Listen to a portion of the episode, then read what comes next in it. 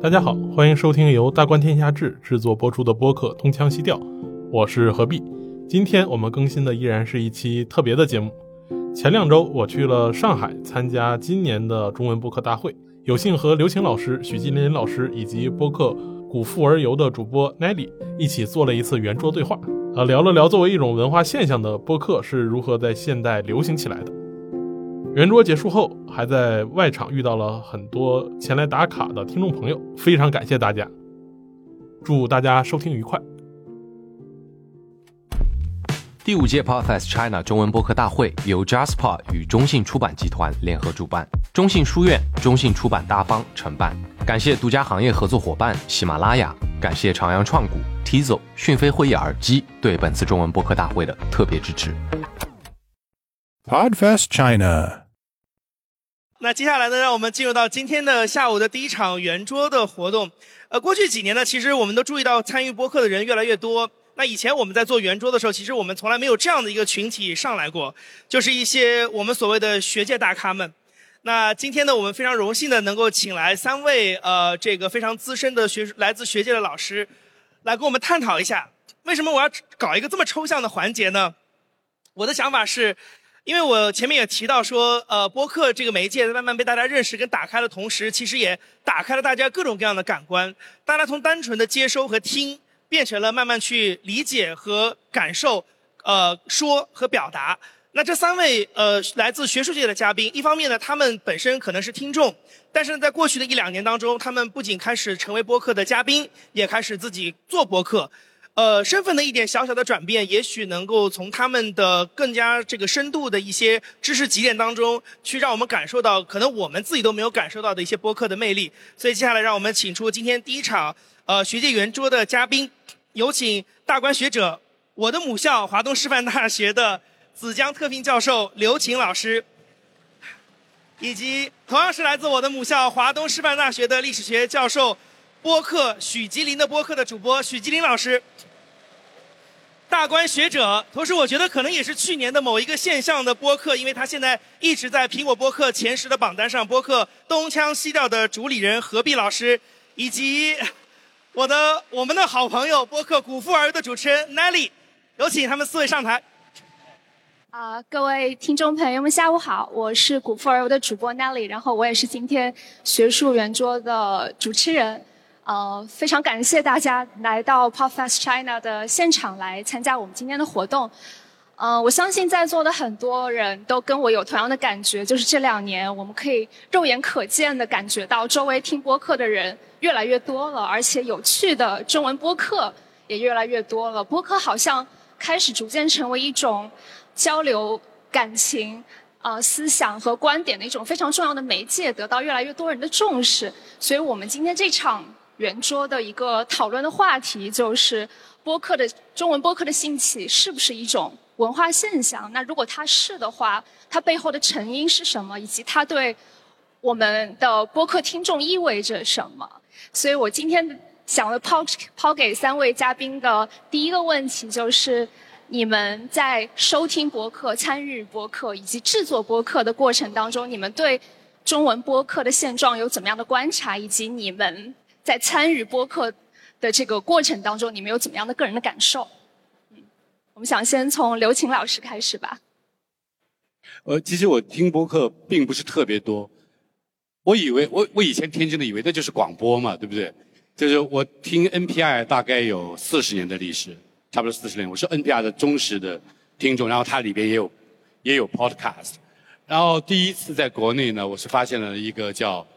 以前叫剩余价值，后来叫随机波动的播客。今天知识也在那里，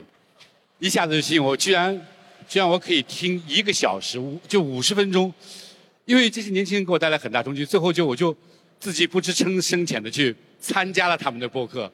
呃的一个录制。因为录制的时候大家觉得聊天没什么，但是后来不知道播出以后，还是对我有一些大的冲击的，因为我用的词可能不是很谨慎，但是受到了很大的教育。后来我在想，为什么？我们现在时间很短，我就赶紧抓紧时间说，为什么播客会声音的传达？为什么它多在哪里？大家想想看，影像我们基本上不是看默片，对不对？影像也是有声音的，为什么没有影像的声音反而它好像拥有了独特的东西，因为我们背后的一个底层假设是错的，认为多就是好，越沉浸越是好。但实际上不是的，在我们的餐饮，比如我们吃东西，是不是荤素搭配的就是好？有的时候我们就需要吃一个沙拉，素菜的沙拉。在这个意义上，去掉影像的声音，它是你单独集中的。这个我很早就悟到了，就是小时候我特别喜欢听大人说话，有的时候是被禁止的，所以我就隔着这个门说话。还有大家去想想自己的体验，如果你谈过恋爱，如果不止一次的话。你会相信你你你你你回顾起来你会总结是谁跟你最亲密？不是写了多少信的人，不是约会了多少次，也甚至不是滚床单的那个人，是给你煲电话粥煲的最长的人。我就说这些吧，先。徐老师，呃，我想可能今天这个时代和过去不一样了，啊，过去我们熟悉的人是高级动物嘛。都是一种文字的动物，看文字，啊，但是这个文字呢有一个特点，这个文字你要还原为声音，还原为图像，是要经过你大脑的加工的。但是这个时代节奏太快了，你来不及加工，而且加工很累啊。所以今天我们这个时代就变成一个视觉的时代和听觉的时代。刚才刘老师已经说了，是吧？连视觉都太累了，因为你要处理双重资讯，一个是他的颜值，还有是他的声音。一旦被他的颜值吸引了，你就来不及欣赏他的像刘老师这样美妙的动听的声音了。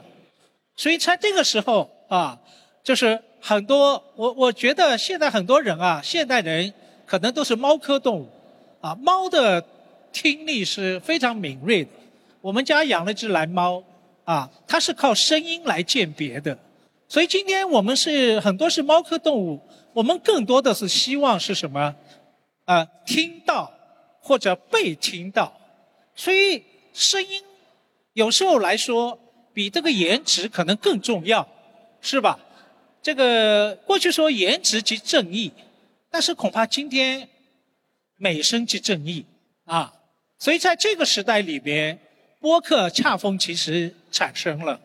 啊。所以这之前我一直强调，我说今天是一个视觉的时代，但来到这个大会啊，这么多的这么多的那个，我不知道是来追星的，还是真的是对那个播客本身有兴趣。我想，大概今天同时也进入了一个啊听觉的时代，我们都是猫科动物。何老师，对，我某种意义上其实也不完全是一个直接从呃学者向做播客这么一个转变啊。我自从上呃从硕士开始啊，我硕士博士的时候都在兼职做互联网媒体，所以大概经历了从图文到短视频的崛起，再到呃中文播客的这个成长，在这个过程中。我对于中文博客的崛起的理解，很大程度上是认为，并不能把它仅仅视为某种和图文和短视频一样是一个纯粹大众的媒体，啊，实际上我们能明显的察觉到整个呃中文播客的客群的这个画像，它是显著的和抖音和快手的短视频用户是不一样的，嗯，那呃说一个我个人的这个体会吧。我是前年刚毕业开始变成一个社畜的，很明显，在早晚高峰挤在地铁上的时候，有些人即使是人贴人的状态下，依然不忘把手机捧在胸前去看短视频。但是在那种场景下，我我自己的体会就是，我宁愿去听东西。显然，这个对于某种媒介的接受本身是和一个人的经历和他自己的这个。知识体系和他的这个生活习惯是密切相关的。再说另一个，呃，我在做播客之初的一个经验，就是因为之前做图文媒体的时候，会对一些社会议题感兴趣，但是做到播客的时候，那是二一年，我们公司的小伙伴说，可不可以做一个思想季去讲这个 UBI 全民基本收入？这是一个当时二一年都是国外的都已经普遍的一个政府行为。但我们还没有，呃，想做一下。我当时自己感觉，哎，从我做媒体的经验角度来说，似乎这个话题并不是很热，但是听从了小伙伴们的建议，我们把它做了出来，做了大概六期以后，我会突然发现，当时我们那时候用户还很少，但那是我们第一波的一个增长。我们会发现有很多人都在关心这个议题，而这个议题是我们很难在大众媒体、在图文或者是在视频领域里面能够见到的。这使我发现说，也许中文播客的确是一个有待发掘和非常不一样的一个媒体领域。所以这另一方面也坚定了我说，中文播客可能并不需要像之前视频或者图文那样要去随波逐流。相反，你去做自己，做自己感兴趣的，或者是坚定一个自己想去传达的那个东西，会更为重要。呃，我顺着何老师刚刚说的，我继续往下讲。然后我自己本人其实本职工作是一个机构媒体的文化记者，然后现在我也是也有一个主播的身份，所以我就是这个问题其实是从我的个人经历出发的，就是我一直在思考这个播客的这种媒介和其他的媒介相比，它到底有什么不同？嗯，对。就是从一个播客的创作者或者制或者参与者的角度来说，就是我们通过这个媒介在做公共表达的时候，就它是不是给我们提提出了一些新的要求？嗯，对，我们知道刘琴老师他，我我我一直在想，就是说播客在在本体论的意义上，它到底意味着什么？你看非常有意思，大家以为它是可以方便的用我们的平行时间。啊，我们一边跑步一边遛狗一边做菜一边开车，我们可以其实不是播客，我觉得是你要听很高质量的播客，你是不能开车的，我觉得非常危险。因为有这样一个问题，就是说当我们在看的时候，我们的视觉不是完全交付出去的，我们可以有余光可以移开，而听觉是很被动的，你不能避开声音，你没办法主动避开。一旦你戴上耳机的时候，其实你是把自己交付出去的。你的你的听觉就被占满了，你没有办法做别的选择，所以天杰在这里，他一方面好像是，是好像很被动的，一方面你是做了一个主动的选择，说，在我当下的这个时间里，我的世界就是你的声音被占满了，所以他是高度关注的。第二个，我觉得他由于刚才徐老师讲了，不收到视频啊、影像这么多 distraction，我们是有很多有有反思性在里边的。所以我觉得它特别适合某种精神的、知识的和情感的深度体验。这就要求其实播客的制作，它要有就是经得起想。小视频我们看过去就哎一个一个精彩画面就过，它是要经得起想、经得起回味的，特别是有粘性的。然后那个杨毅他们就是做的那个 NPR 的那个指南里边说，他表达播客不是广播，是窄播，因为它是。它是定制的，它是不是你是可以选择的，是随时随地可以打开的。所以最后每个人他会建构自己的这样一个播客，播客的这个收听，然后形成了自己的，我想是精神的。我讲的精神可能不是，也可以是宗教，也未必是宗教。精神的、知识的、知识方面的思想的，还有情感的那些伙伴共同体。于是我们不是改变了我们的文化，不再是以前的什么。少数精英的贵族文化和大众文化，大众文化其实你不能够一概而论，它是一个分众时代的分众文化，在里边每个人的那种颗粒度都变得差异性都变得大了。当然，总体来说，对这种有需求的，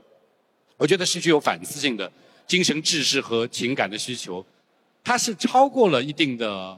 我觉得什么感官盛宴之后的事，有点像八十年代我们。我们是那个匮乏时代，吃饱了这种大鱼大肉，现在要吃一点健康的，啊，有营养的或者特别细腻的东西。我觉得播客就是那个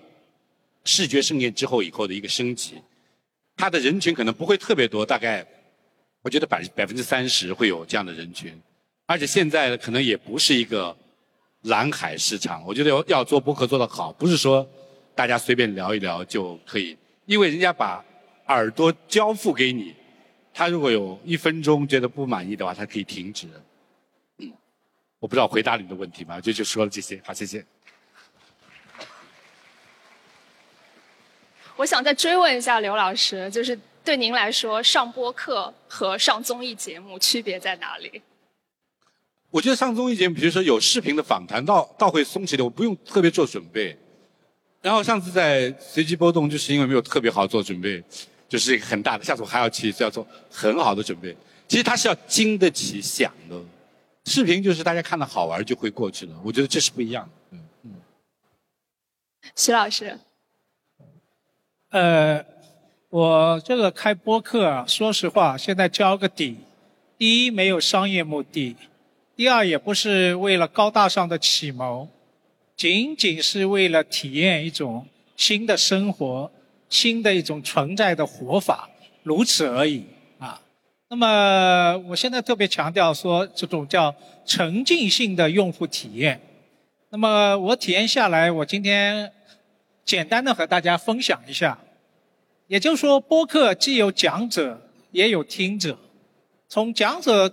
这面来说，我同时那个时候特在 B 站有视频录视频，同时呢也在开播客。说实话，每次录 B 站。我总是战战兢兢，想找理由，尽量，尽量就是不想做那个节目。但是录播客就像我和此刻我和朋友聊天一样，我觉得非常轻松。为什么呢？因为一旦你面对镜头，特别没有听众的时候，我觉得好像怎么说，人很不自在。这其一，其二呢？有点像有一场是你在扮演一场镜头面前一个 cosplay，你要注重自己的形象，啊，你对形象的注重反而要超过你自己的表达。但是播客有一个，你可以不在乎，你在家里蓬头垢面，你照样可以侃侃而谈，是吗？这是我觉得作为讲者来说，这个播客之所以让我们觉得就是不是一个负担。甚至是一种生活享受，这是其一。第二，从听者来说，呃，为什么现在播客的听者啊在在在上升？我自己也有一个观察，我发现恐怕这个播客有两个好处，呃，相对起视频来说，第一呢，今天人实际上都很忙碌，都很忙碌的话呢，他有很多垃圾时间，比如说开车。做家务，甚至在办公室里边啊，那么这些垃圾时间，实际上大部分人，我把它称为叫做拥有一种双频道的生活能力。也就是说，你同时在做一个事的时候，特别是这个事是带有机械性重复的时候，你是可以同时做另外一个事。而另外一个事，你想象一下，他怎么可能同时在看视频呢？这不可能，但是你开车做家务，你在听播客，那是完全不耽误的，完全不耽误。所以这符合现代人的，我把它称为叫双频道的生活，这是其一。其二，播客听播客的时候具有隐秘性。你在办公室，你戴上耳机听你，比如说我喜欢听刘老师那个悦耳的声音，那是不暴露的。但是你怎么来看这段视频？你的同事瞄一眼就知道你迷上谁了，是吧？所以它带有强烈的私密性、隐秘性，包括在地铁或者其他的空间。所以从这点而言，当然结合我前面说，现在的人越来越像猫科动物啊，那个视觉，呃，这个听觉更能植入你的内心。我想这些因素啊，就使得今天播客未来的市场。我不敢说啊，它一定会压过我们的那个那个视频，我不敢说，但是至少它可以并驾齐驱，开辟另外一个空间。何老师，其实刘老师和徐老师，呃，两位老师更多的时间是在做播客的嘉宾，那我可能会从一个播客的主播，呃，特别是我们这个播客还被归类为知识类播客。从一个主播的创作角度来说的话，我的一个最直观的感受是说，既然播客是一个不同于视频，也不同于图文的这样一个新的传媒形态，而我们又期待在这个传媒形态里面，无论是主播还是听众，都在期待能在这里面去获得什么。在这个里面，我作为一个专门的主播，而不是负责传达主要内容的嘉宾，可能反而幕后的工作会更加繁重一些。特别是我们呃知识类播客所请到的嘉宾老师，这个学识都嗯难浩如烟海，就难以探查到这个底线啊。今天两位难以探查到底线的都坐在这儿了，是吧？这种情况下就意味着你问他什么东西，他们都可以回答，都可以告诉我们。老师们的思想是呃汪洋恣意的，但是。作为一档节目，我们需要向大家传达一个特定渠道的特定内容，这就意味着，呃，作为一个知识播客的主播，我需要做某种翻译的活动。一方面是在具体的嘉宾的这个表达过程中，我要适时的在直接的语言上做翻译。第二，更重要的是在制作过程中，实际上就是直接的选题本身就是一种翻译。我在通过我和小伙伴们共同的商议去把。一个选题确定下来，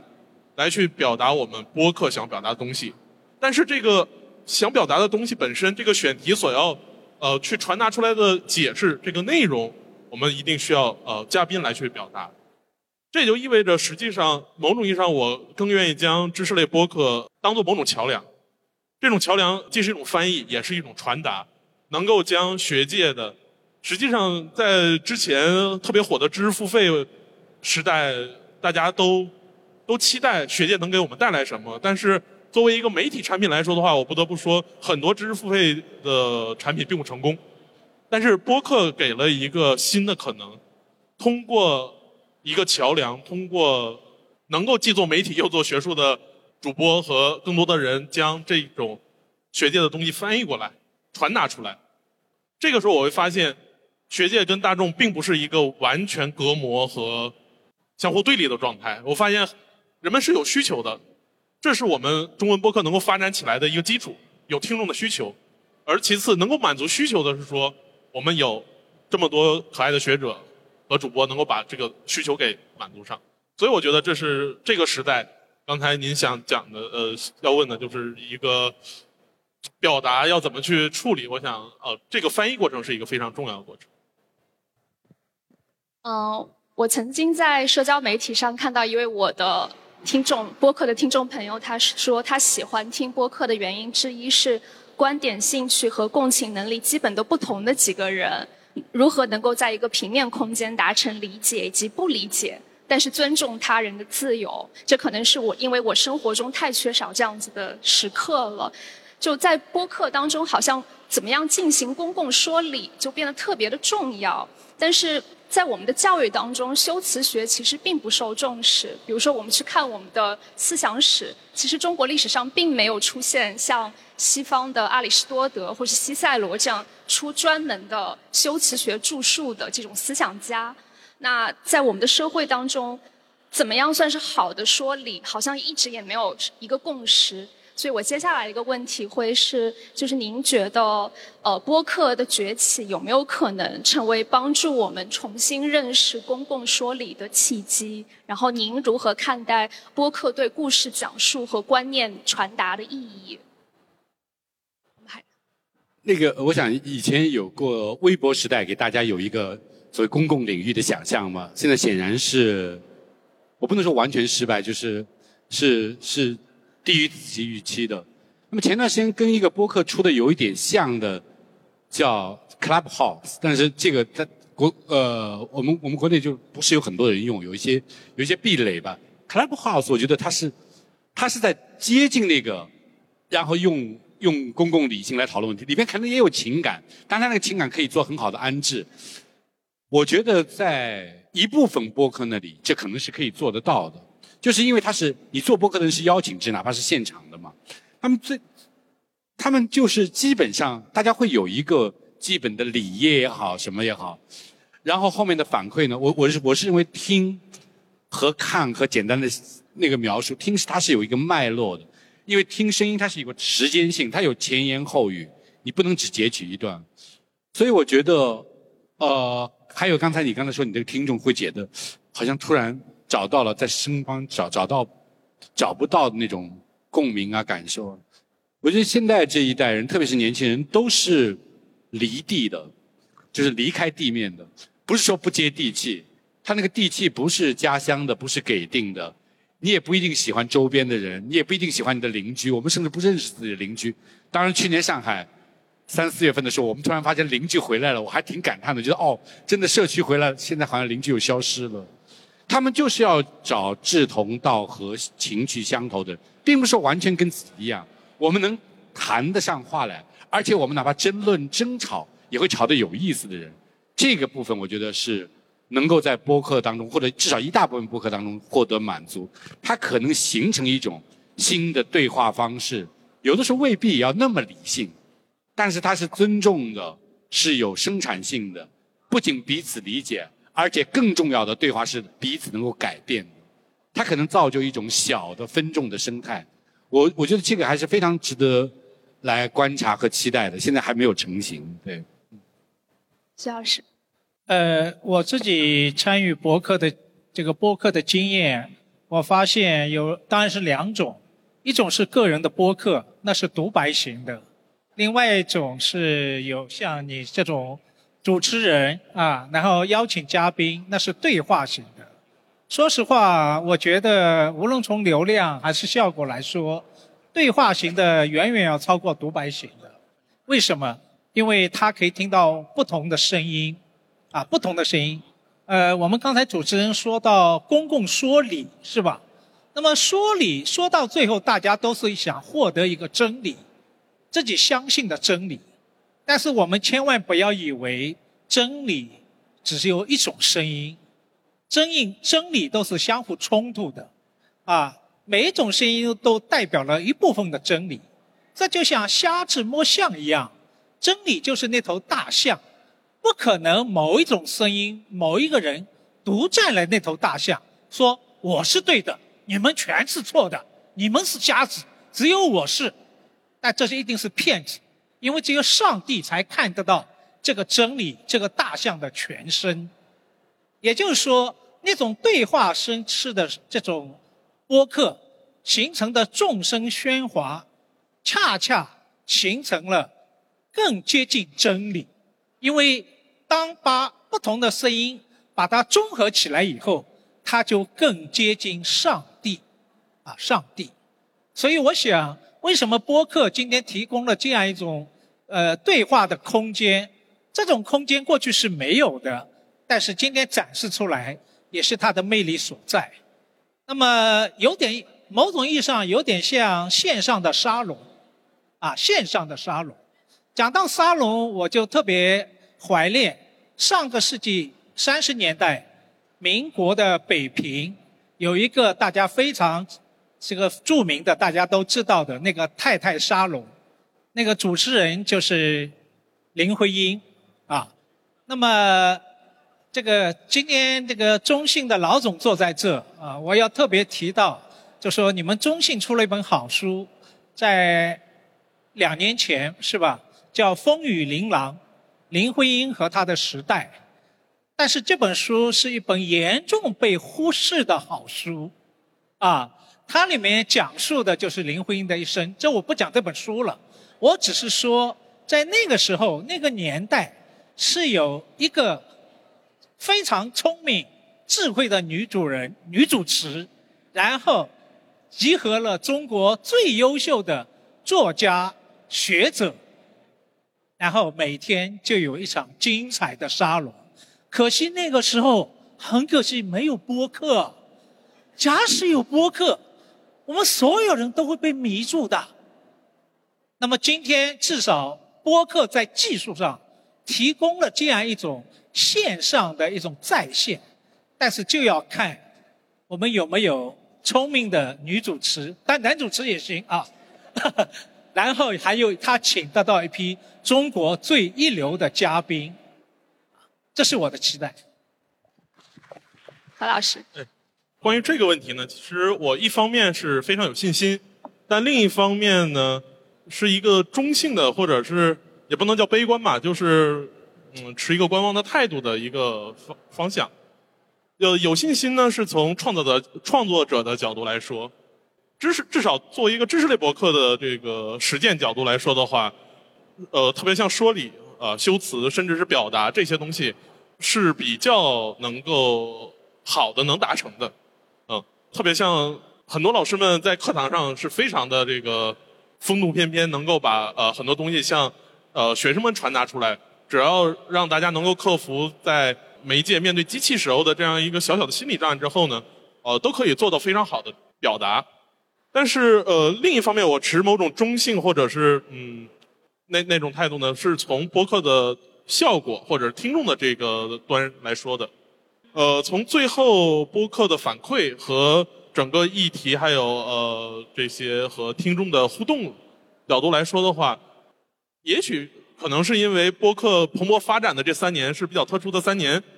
呃，也许是呃的确时代变了，就是大家某种意义上，与其在寻求更愿意讲理，还是可能还是更希望去寻求某种心灵上的和情感上的慰藉。所以，在这个意义上，真正能产生共鸣的，并不一定是那些特别 hard 的那些道理，而是涉及到的选题，嘉宾们通过自己的知识向大家去传达对某种事情的判断，引起了大家的共鸣。这个时候，播客的效果就会有特别好的效果。所以，在这个意义上，是不是说理有的时候，对于观众来说反而并不是那么的重要。我觉得，如果我们可以称播客的兴起是一种文化现象的话，可能是因为它提醒了我们语言的强大的力量。因为大家仔细想想，其实人和人之间的沟通，语言是唯一的表达的手段了。然后，我觉得播客是在非常深刻的提醒我们这一点。但是呢，嗯，社会学家上野千鹤子曾经说过一句话，他说：“要表达完整的经验。”通过语言是永远存在不足的。与此同时，语言对于经验始终是过剩的。就我觉得，无论我们作为播客的制作者、参与者还是收听者，我们可能都需要将语言的强大和语言的局限性要牢记在心。那感谢三位老师参加今天的学术圆桌，然后也感谢大家的收听。谢谢你，谢谢。